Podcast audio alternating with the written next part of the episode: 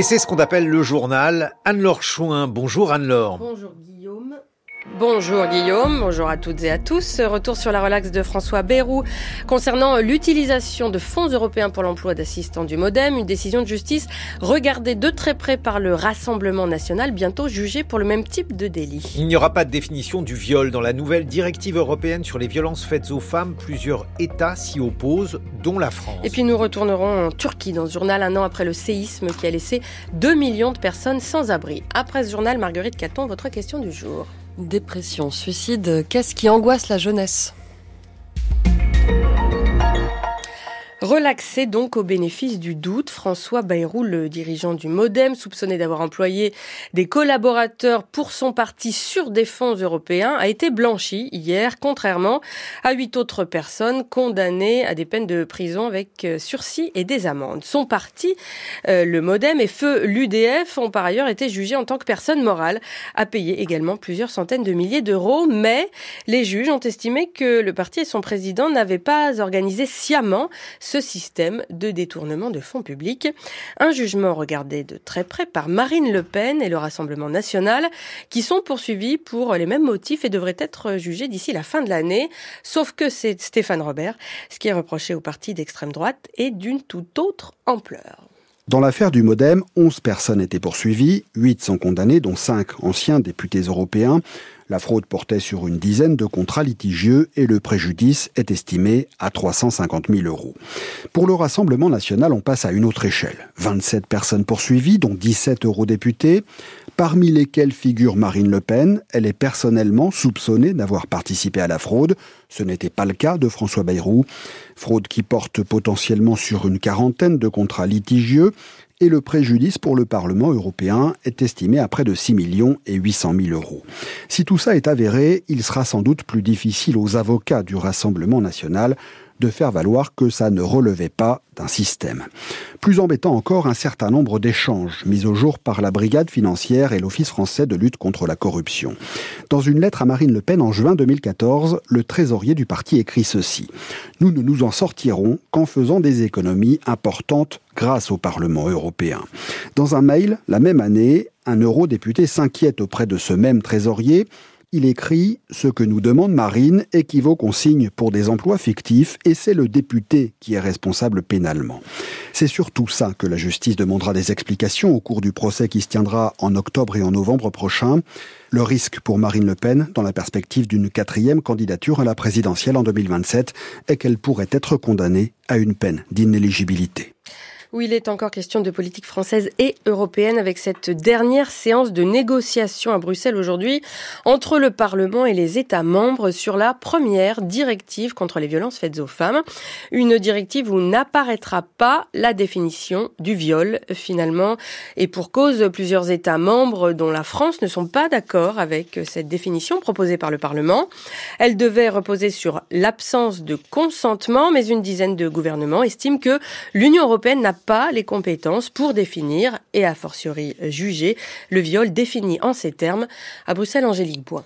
La France, mais aussi l'Allemagne, l'Autriche, les Pays-Bas, la Hongrie y sont opposés, avec un argument d'abord juridique. L'Union n'a pas de compétences en la matière. Le fondement du texte est jugé trop fragile, avec un risque qu'il soit retoqué par la justice européenne. Une analyse contestée néanmoins par les experts de la Commission et du Parlement. La France rappelle aussi que le droit français est déjà l'un des plus répressifs d'Europe pour le viol. Défini comme un acte sexuel avec violence, contrainte, menace ou surprise, il y est puni d'au moins 15 ans de réclusion en le requalifiant de relation sexuelle sans consentement, ce qui peut être interprété comme la nécessité d'avoir clairement dit oui, le garde des Sceaux, Éric Dupont-Moretti, dit enfin redouter un glissement de notre société vers une contractualisation des relations sexuelles. Ce texte sera une avancée avec une harmonisation des lois en Europe sur le mariage forcé, toujours autorisé par exemple en Roumanie, sur les mutilations sexuelles, la divulgation de vidéos intimes ou le harcèlement en ligne, mais il n'ira pas assez loin, regrette l'Eurodéputé eurodéputée française Nathalie Collin-Osterlé, qui dénonce dans notre pays une définition trop stricte du viol et le fait que trop peu de plaintes aboutissent. Face au blocage, les eurodéputés espèrent pouvoir ajouter au texte une obligation pour les États d'œuvrer en faveur d'une culture fondée sur le consentement par le biais des manuels scolaires ou encore des campagnes de sensibilisation. Un fléau qui est devenu un sujet de société ces dernières années. En témoigne également la création, il y a trois ans, de la CIVIS, la commission indépendante sur l'inceste et les violences sexuelles faites aux enfants. Elle présentait hier sa nouvelle feuille de route au ministère de la Santé. On rappelle que cette commission a recueilli plus de 30 000 témoignages d'enfants ou d'adultes ayant subi des violences sexuelles pendant leur enfance et qu'elle avait ensuite rendu publique une série de préconisations avant que son emblématique président, le juge pour enfants, Édouard Durand, ne soit brusquement remercié, suscitant indignation et interrogation pour la suite. Hier donc, le nouveau président de la Civise, l'ancien rugbyman Sébastien Bouey, président de l'association Colosse au pied d'argile, a souhaité donner des gages de confiance en présentant ses objectifs, mais tout reste assez flou. Jeanne Serrin. Ambiance improvisée et déclaration tâtonnante, la Civis 2 se distingue déjà de la précédente par un style informel. Sébastien Bois n'avait pas préparé sa prise de parole devant la presse et après quelques minutes d'hésitation, il se lance dans une présentation brouillonne de sa feuille de route. Mandaté pour une mission d'un an, renouvelable, ses objectifs tranchent avec la Civis 1, à commencer par ce qui faisait le cœur des précédents travaux, le recueil de la parole des victimes lors des grandes réunions publiques. C'est terminé, la Civise 2 s'appuiera désormais sur les associations. Sébastien Bois le nouveau président de la Civise. Ça ne veut pas dire que ça restera à la marge hein, euh, ou que c'est euh, voilà, c'est bâclé. Au contraire, on nous a demandé de mettre un plan national. Euh, on va dessiner et construire le cahier des charges pour que ça soit dispensé sur tout le territoire par des associations. On veut surtout assurer que les victimes qui vont parler ben, pendant ces réunions publiques puissent être accompagnées quasiment immédiatement sur l'aspect psychologique et juridique. La nouvelle équipe veut passer dans l'opérationnel, c'est ce qu'elle dit, en recentrant notamment les travaux sur les mineurs. Quelques axes de travail ont été présentés de manière assez sommaire, lutter contre la cyberpédocriminalité et la prostitution des mineurs, une seule mesure plus concrète que les autres, la mise en place d'un questionnaire à destination des mineurs qui témoignent pour mieux comprendre ce qui leur a permis de libérer leurs paroles. Quant aux 82 préconisations du rapport de la Civis 1, elles sont entre les mains du ministère, nous dit-on, mais là encore, les deux présidents laissent planer le doute sur leur attachement à toutes les mesures, comme la question de l'imprescriptibilité par exemple, tranchée par la Civis 1 pourtant. En plus d'apporter plus de précision sur leurs ambitions, le principal défi des membres de cette nouvelle commission sera de rétablir une confiance rompue depuis l'éviction du juge Édouard Durand, qui n'a pas été comprise par de nombreuses victimes. Jeanne Serrin. 7h07 sur France Culture, la suite du journal d'Anne-Laure Chouin. Au Chili, il s'agit, selon le président Boric, de la plus lourde catastrophe depuis 2010. Les incendies qui frappent la région de Valparaiso, qui ont fait plus de 100 morts, mais le bilan n'est que provisoire. Le feu est encore actif dans bien des endroits de cette région très urbanisée, dans le centre et le sud du pays. Des incendies causés par une météo caniculaire résultant du réchauffement climatique et du retour d'El Niño, cette anomalie océanique qui réchauffe les eaux du Pacifique. Dans la ville de Vigna del Mar, les habitants s'activent dans un décor euh, apocalyptique pardon, pour tenter de remettre de l'ordre sur leur terrain. Le reportage de notre correspondante au Chili, Naïla de Rouanet. Sur les collines de Vigna del Mar, des quartiers entiers ont été détruits par les flammes. Judith ne trouve pas les mots pour décrire le paysage qu'elle a en face d'elle. Elle soupire. Des dizaines de maisons ont été réduites en cendres. Elle est venue aider sa fille qui a perdu la sienne. D'un coup, elle a vu une fumée noire. Il faut évacuer, il faut évacuer. Elle a pris ses deux bébés, son chien et elle est sortie, sans rien d'autre. D'autres ont été pris au piège à cause de l'arrivée très rapide de l'incendie. Miguel en a été témoin. Des gens sont morts de panique, d'autres d'asphyxie. J'ai vu ces personnes qui sont mortes. Celles et ceux qui ont survécu au drame s'activent désormais pour ramasser les débris. Les bras noirs de cendre et une pelle entre les mains, Mathias raconte qu'il n'était pas là quand sa maison a brûlé car il travaillait. Ça a été un choc quand il a vu les dégâts. Je me suis mis à pleurer, c'est une maison que nous avions construite il y a longtemps, c'est nous qui avions tout fait, de la dalle jusqu'au toit, ça nous a pris beaucoup de temps. De sa maison, il ne reste que les murs porteurs et l'escalier métallique noirci sur lequel il a accroché un drapeau chilien. Le deuxième étage a complètement disparu. On ramasse les décombres et on les jette dans le camion pour qu'il en emporte le plus possible. L'idée c'est que le terrain soit dégagé et propre pour ensuite commencer à penser à la reconstruction. Pour l'instant, ni la mairie ni le gouvernement ne sont intervenus ici car il y a beaucoup de zones sinistrées. Ce sont les habitants d'autres communes qui apportent leur aide et distribuent des provisions. Le Parlement du Sénégal a entériné hier soir euh, le report de l'élection présidentielle au 15 décembre 2024 dans une grande confusion après que les députés de l'opposition qui faisaient obstruction au vote ont été évacués par la gendarmerie. La loi précise que le président Macky Sall restera dans ses fonctions jusqu'à l'installation de son successeur. Le pays plonge dans l'inconnu. 54 000 morts et plus de 107 000 blessés, c'était il y a un an, la nuit du 5 au 6 février 2023, un séisme me ravageait le sud-est de la Turquie et la Syrie voisine. Des dizaines de milliers de bâtiments s'effondraient en quelques secondes et plus de 2 millions et demi de personnes perdaient leur toit.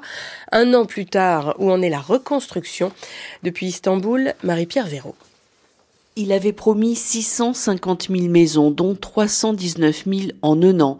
Douze mois plus tard, les promesses du président Erdogan se heurtent à une terrible réalité. Quelques 40 000 logements à peine ont été érigés. Les habitants meurtris par le séisme habitent des villes conteneurs, inondées lorsqu'il pleut. Certains sont encore sous tente dans la boue de l'hiver. À Antioche, détruite à 90%, des bâches devant des terrains vagues promettent des immeubles flambant neufs au milieu de champs de pierre, entrecoupés de carcasses de bâtiments promis à la démolition. C'est une ville fantôme et Kemal se désole. Les gens qui ont perdu leur maison vivent aujourd'hui dispersés dans les villages alentours, dans des containers. Tous veulent revenir ici, mais ils n'ont pas de maison. Et dans cette ville, la seule tenue par l'opposition, certains voient cet abandon comme une punition politique. En tournée dans la région ce week-end, le président Erdogan s'est même fait menaçant. Je vais vous dire une vérité. Si le pouvoir local et le pouvoir national ne travaillent pas ensemble, main dans la main, s'ils ne sont pas solidaires, cette ville ne se rétablira pas. Un chantage on ne peut plus clair pour convaincre les habitants de voter pour son candidat au municipal de mars prochain. On termine ce journal en Ukraine, à Kharkiv, deuxième ville du pays, où les frappes de missiles et de drones sont quasi quotidiennes. Et cette année, contrairement à l'hiver dernier, ce ne sont pas les infrastructures énergétiques qui sont visées, mais des immeubles d'habitation. Reportage sur place de Vanessa Descoureaux avec Jérémy Tuile et Yachar Fazilov. Dans ce quartier situé à l'est de Kharkiv, trois drones sheds sont tombés cette nuit-là. À 23 heures, l'un d'eux s'est écrasé sur un supermarché au pied d'immeubles d'habitation.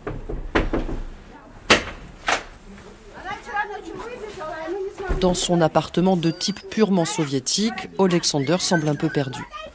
Il n'y a plus rien dans l'appartement. Voilà, même la porte de la salle de bain a été soufflée. Les fenêtres ont été brisées. On était dans l'appartement, les enfants n'ont rien eu. On était en train d'aller au lit et ça a explosé. Ça nous a fait peur. On est tombé et on a couru jusqu'ici, ici, dans l'entrée. Dehors, les services de la ville sont déjà en train de boucher le trou dans la chaussée causée par l'explosion. Le soir même, il n'y paraîtra plus rien. Et c'est ça Kharkiv en temps de guerre, explique Olga, retraitée de 66 ans. On est déjà habitué, on est résilient. Ce n'est pas pour rien qu'on dit que Kharkiv est invincible. C'est pour ça. Ce que les Russes font avec leurs missiles, ça a aggravé cette haine en nous. Maintenant, on les hait. Et ce sera comme ça jusqu'à la fin de ma vie. Dans le nord de la ville, Saltivka est un gigantesque quartier, un ensemble de grandes tours, toutes identiques. C'est ici que les Russes ont été stoppés dans leur progression vers Kharkiv il y a deux ans. À Saltivka, il n'y a plus de peur dans les yeux, dit Maria, une habitante du quartier. Hier, j'étais chez ma sœur qui vit au quatrième étage. Chez elle, c'est encore plus effrayant parce que quand les missiles arrivent, tu ne sais plus quoi faire. Est-ce que c'est mieux de rester devant la fenêtre, comme ça les secouristes te trouveront plus vite, ou alors aller te cacher dans le couloir? Mais là, ça peut prendre plus de temps pour te sortir des décombres. C'est ça l'humour de Kharkiv. C'est absurde, mais c'est notre réalité. Parfois, à Kharkiv, les alertes retentissent après les frappes. Pour certains missiles lancés depuis la frontière, il leur faut moins d'une minute pour atteindre leur cible. Le ciel de ce mardi en France encore bien gris du sud-ouest à la moitié nord, comptait ce matin? 2 à 6 degrés dans le nord-est et les vallées du sud-ouest, 7 à 11 sur le reste du pays, 8 à 17 cet après-midi. C'est la fin de ce journal et la suite des matins de culture avec vous, Guillaume Erner. Merci Anne-Laure Chouin. Et la question du jour de Marguerite Caton. Dans quelques secondes, dépression, suicide, qu'est-ce qui angoisse la jeunesse?